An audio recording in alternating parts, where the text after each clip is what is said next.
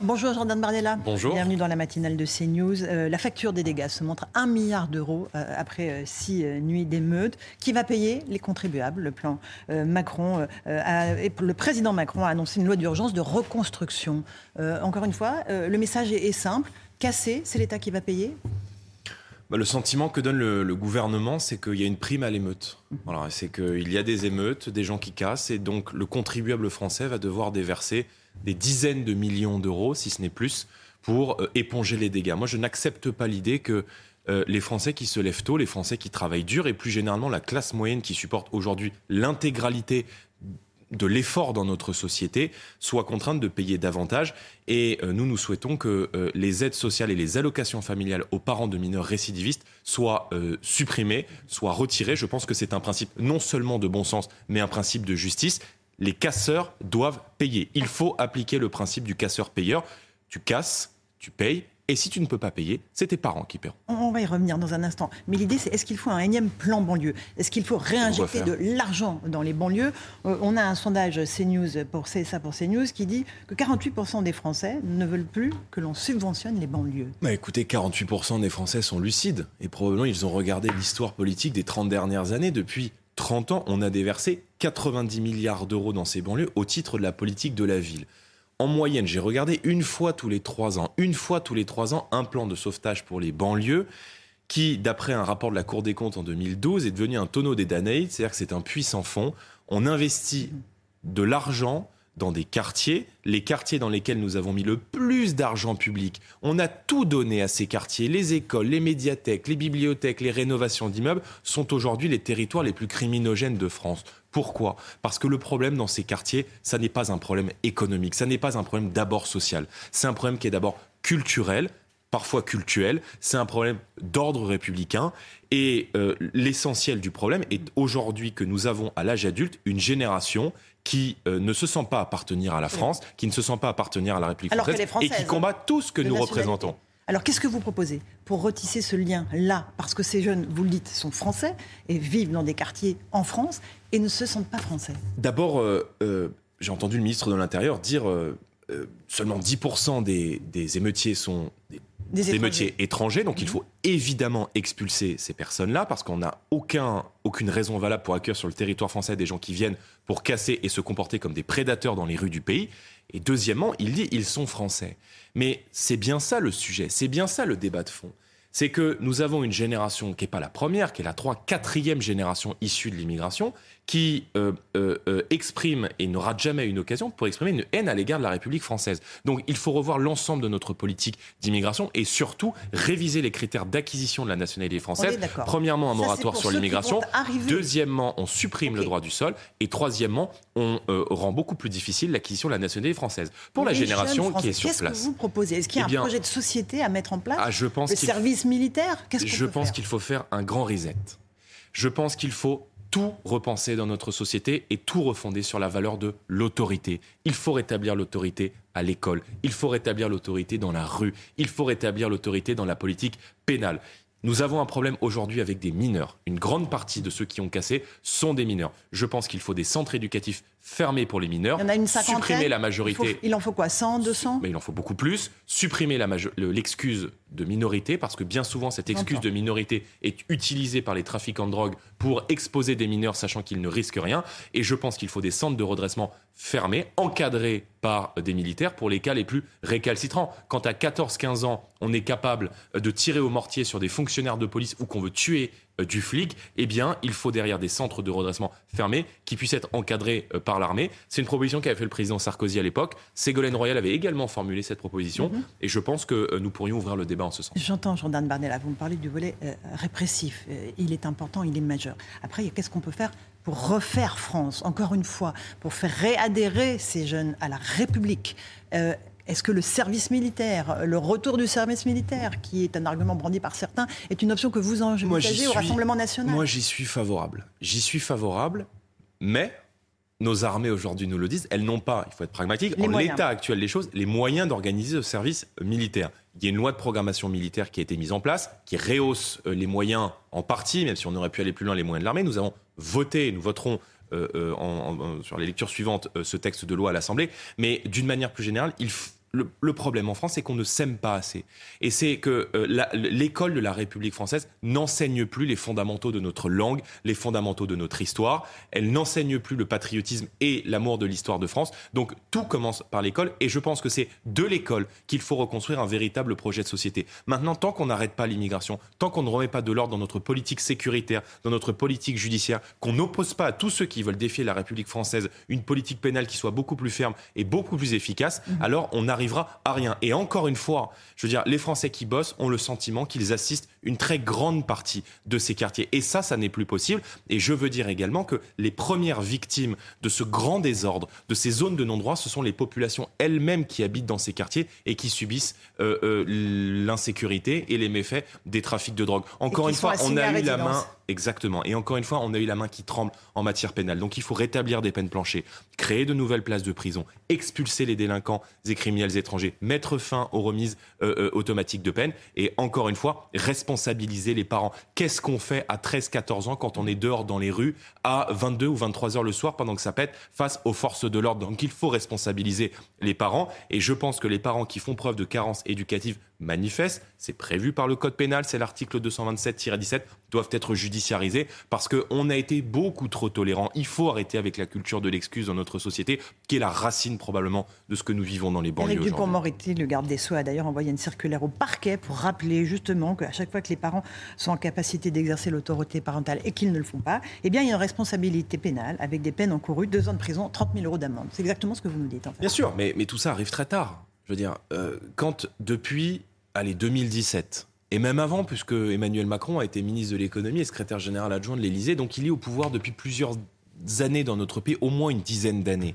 Quand on a conduit une politique d'immigration complètement folle, quand on a continué d'accueillir des centaines de milliers de personnes chaque année dans notre pays, alors même que M. Collomb, qui a été le premier ministre de l'Intérieur d'Emmanuel Macron, a indiqué que dans beaucoup de territoires, on ne vivait plus en 2018, côte à côte, mais face à face. Qu'ont-ils fait de ces alertes? Absolument rien. Ils ont continué de désarmer la police, ils ont continué de désarmer notre politique pénale. Donc il faut aujourd'hui un sursaut qui soit sécuritaire, judiciaire et un sursaut national pour redonner euh, la fierté d'être français et pour redonner et retransmettre l'amour de la France. Est-ce qu'il y a une génération de perdus? Probablement qu'il y a une génération de perdus. Mmh. Mais tout l'enjeu aujourd'hui est de ne pas perdre la suivante. D'accord, mais il faudra faire avec cette génération-là, puisque c'est celle qui a 13, 14, 15, 16, 17 ans. Eh bien, si cette génération-là souhaite casser ou tirer sur des policiers avec des cocktails Molotov ou des mortiers, eh bien, cette euh, génération sera judiciarisée et elle subira les frais d'une politique pénale qui doit être ferme, efficace. Vous touchez à un policier, vous touchez à un maire, vous touchez à un enseignant, vous touchez à un serviteur de l'État, vous vous exposez quasi automatiquement à des peines de prison ferme.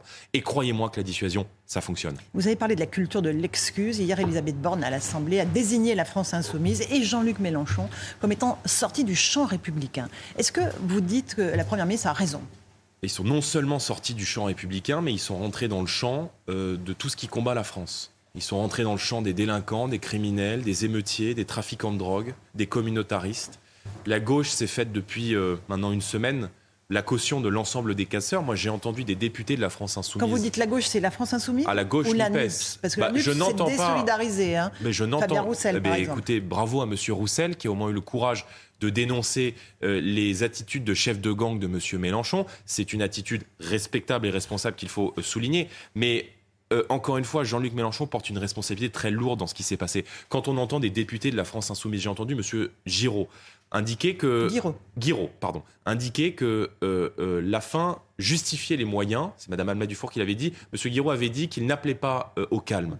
Mhm. quand on a incité au désordre, on a une responsabilité très lourde. Et je vais vous dire, c'est d'autant plus impardonnable quand on est de gauche, quand on laisse brûler des écoles. Il y a 210 écoles qui ont été brûlées. L'école, c'est le lieu du savoir, c'est le lieu de l'excellence républicaine, c'est le lieu où les classes populaires et les Français les plus pauvres peuvent, à égalité avec tous les autres, avoir accès au savoir et avoir accès à la méritocratie républicaine. Donc, ce qu'a fait M. Mélenchon est impardonnable. M. Mélenchon s'est comporté comme un chef de gang. Et euh, très franchement, je n'aimerais pas être un électeur de gauche aujourd'hui, euh, en 2023. Auquel cas, les électeurs de gauche euh, qui se sentent pleinement attachés à la République et à l'ordre républicain sont euh, parfaitement disposés à venir travailler avec nous parce que vous, leur me posez, la main. mais je tends la main à tous les Français qui sont attachés au retour de l'ordre républicain, qui veulent euh, le retour du patriotisme à l'école et à tous les Français qui, d'une manière plus large, veulent à nos côtés recoudre la France, rassembler l'ensemble des Français pour euh, recréer les bases d'un projet de redressement national. Nous avons des mesures qui sont des mesures de bon sens, qui sont très largement partagées par les Français.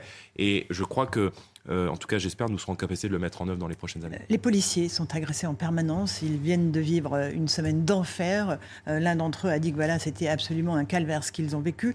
Le calme est revenu temporairement. il y a une alerte maximum sur les 13 et 14 juillet, ainsi que l'a dit le président de la République. Le problème, c'est qu'ils sont aussi suivis dans leur vie privée. Leurs familles, leurs femmes sont parfois suivies et menacées. Qu'est-ce qu'on peut faire pour mieux protéger ceux qui nous protègent? La fermeté pénale, madame la fermeté pénale, l'atteinte à l'intégrité physique. D'autant plus lorsqu'elle touche à un policier, doit retrouver un caractère sacré dans notre société. Ça doit redevenir une valeur, un principe non négligeable. Vous touchez à un représentant des forces de l'ordre, vous vous exposez quasi automatiquement à une peine de prison ferme. J'étais hier au commissariat de Nanterre pour aller rencontrer les forces de l'ordre qui ont été parmi les premières euh, euh, en ligne de front euh, depuis le début de ces émeutes. Les policiers se sentent aujourd'hui abandonnés. Les policiers ont le sentiment que la hiérarchie, que le pouvoir politique ne soutient pas sa police. Et ils ont raison quand on a un président de la République qui, euh, dès les premières heures, tombe dans le déshonneur en euh, jetant le discrédit sur l'intégralité de l'autorité policière avant même, avant même que l'IGPN rende ses conclusions, avant même que ce en drame d'un geste inexplicable et euh, Mais qu'en sait-il? Est-il magistrat? Était-il sur place? Comment peut-il, alors qu'on savait très bien que des émeutes allaient euh, suivre en représailles, jeter le discrédit sur l'autorité policière? Je veux dire, un État, ça soutient sa police. Un État, ça soutient sa gendarmerie. Un État, ça soutient ses forces de sécurité intérieure. Et ça soutient des hommes et des femmes qui sont en première ligne pour moins de 2000 euros par mois et qui, vous avez raison de le rappeler, et merci de me permettre de le dire, remettent tous les jours euh, en jeu leur vie pour protéger la nôtre. Quand on est policier, quand on part le matin travailler, on n'a pas la certitude de revenir le soir chez soi, euh, euh, revoir sa famille. Et bien souvent, quand on y rentre, on fait deux ou trois fois le tour de chez soi pour vérifier qu'on n'est pas suivi. Donc, il faut évidemment protéger nos forces de l'ordre et faire en sorte que quand on touche à un policier dans notre société, on s'expose à une mesure privative de liberté. Vous êtes choqué par la cagnotte qui a été euh, réunie pour le policier auteur des coups de feu, du coup de feu? Non. Vous pourriez donner à cette cagnotte? Je ne sais pas si je pourrais donner. En tout cas, je suis davantage choqué par le milliard d'euros euh, que vont nous coûter les dégâts euh, et les destructions de la part de gens qui se comportent comme des prédateurs que par le million d'euros à destination d'une famille, celle d'un fonctionnaire de police, qui, euh, indépendamment de ce drame d'ailleurs, hein, qui sera jugé par, par les autorités nécessaires, mais euh, quelqu'un qui a servi la République et qui, encore une fois, indépendamment de ce drame, a été militaire, a été décoré par euh, les institutions de la République et dont la famille est probablement euh, polytraumatisée, bien sûr. Et, traquée aussi. oui, vous avez raison. les réseaux sociaux, est-ce qu'il faut les couper en cas d'émeute? On risque d'avoir à nouveau une flambée les 13 et 14 juillet. C'est une des propositions. Est-ce qu'il faut se dire à un moment, on coupe tout ou pas? Parce que ça sert quand même aux, aux émeutiers pour se réunir et donner des points de rendez-vous. Les réseaux sociaux on peut pas le nier, sont devenus aujourd'hui un, incubateur de la violence et euh, participent de la contagion. La vraie différence, et j'entendais sur votre antenne un, fonctionnaire de police euh, le dire, c'est que la grande différence avec les émeutes de 2005, c'est qu'en 2005, il n'y avait pas les réseaux sociaux, pas dans cette dimension, et que probablement les réseaux sociaux participent à un phénomène de suivisme chez euh, les jeunes, notamment dans ces quartiers, dans ces territoires. Est-ce qu'il faut réguler les réseaux sociaux en période de tension? Probablement. Probablement en faisant disparaître pense que les, plateformes euh, avec des intelligences artificielles suffisamment développées aujourd'hui peuvent le faire pour faire en sorte que les vidéos les plus violentes soient totalement euh, euh, mises de, mis de côté. En revanche, je ne suis pas favorable à une censure totale des réseaux sociaux parce que bien souvent, les réseaux sociaux participent aussi d'une diffusion de l'information. Et encore une fois, je ne veux pas qu'on on cache la poussière sous le tapis et qu'on utilise cet instrument, à savoir la censure totale des réseaux sociaux invoqués par le président de la République, pour faire disparaître une réalité que les Français découvre aussi d'ailleurs beaucoup mm. sur les réseaux sociaux. J'ai une dernière question. Euh, on est à un an à peu près des Jeux Olympiques euh, de Paris. L'image de la France à l'étranger absolument désastreuse. L'Algérie, l'Iran et même la Turquie se permettent désormais de donner des leçons de démocratie à, la France. Le président Erdogan a expliqué que le racisme culturel en France, en raison de notre passé colonial, s'est transformé en racisme institutionnel. Qu'est-ce qu'il faut faire? Est-ce qu'il faut qu'il y ait une réponse diplomatique de la France? Bah, Peut-être arrêter de donner de l'argent à la Turquie, non?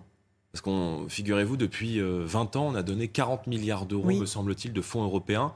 Pour garder les 3,5 millions et demi de réfugiés. Euh, qui, qui n'a pas marché d'ailleurs, puisque. ils, sont, quand même encore sur. Bah, bof, hein, moi ayant été, euh, d'ailleurs, eu la chance de me rendre comme député européen à la frontière entre la Grèce et la Turquie, euh, les policiers grecs m'ont montré des, vidéos de surveillance de la police turque qui coupaient les barbelés pour pousser les migrants. En vérité, ces migrants ont été utilisés comme un chantage diplomatique de la part d'un État à qui on donne beaucoup d'argent public au titre de l'aide au développement. Encore une fois, il faut le courage de faire respecter la France, de défendre les intérêts euh, français. La politique d'Emmanuel Macron aujourd'hui, elle menace la paix civile en France et elle remet en cause l'image de la France à l'international. Vous vous souvenez, on était euh, peut-être même d'ailleurs ensemble sur ce plateau il y a un an quand il y a eu les incidents du Stade de France. Mmh. Et j'avais dit à l'époque, mais comment peut-on concevoir l'organisation des Jeux Olympiques 2024 quand on n'est même pas capable d'organiser un match de foot au Stade de France et que le ministre de l'Intérieur à l'époque n'assume pas ses responsabilités et va jusqu'à accuser, d'ailleurs, vous vous en souvenez, la billetterie d'avoir agressé euh, les, touristes anglais. D'avoir agressé les touristes anglais, tout à fait. Donc euh, il y a beaucoup à craindre et encore une fois, tant qu'on ne remet pas de l'ordre, tant qu'on ne rétablit pas la sécurité en France, alors on est condamné. On est condamné à tout projet de réussite économique. On est condamné à tout projet euh, international. Et moi, je ne souhaite pas que la France euh, sombre. Je pense que nous avons le plus beau pays du monde, que nous avons un pays qui a des atouts incroyables, qui a les capacités d'organiser les plus belles compétitions au monde. Et les gens qui regardent ces images et qui nous écoutent ce matin, en pensant à Emmanuel Macron, doivent se dire mais qu'a-t-il fait de la France? Jordan Barnet, la présidente du Rassemblement national, était l'invité de la matinale de CNews. Merci, Merci à, vous. À vous, Romain Desarmes, pour la suite de l'info.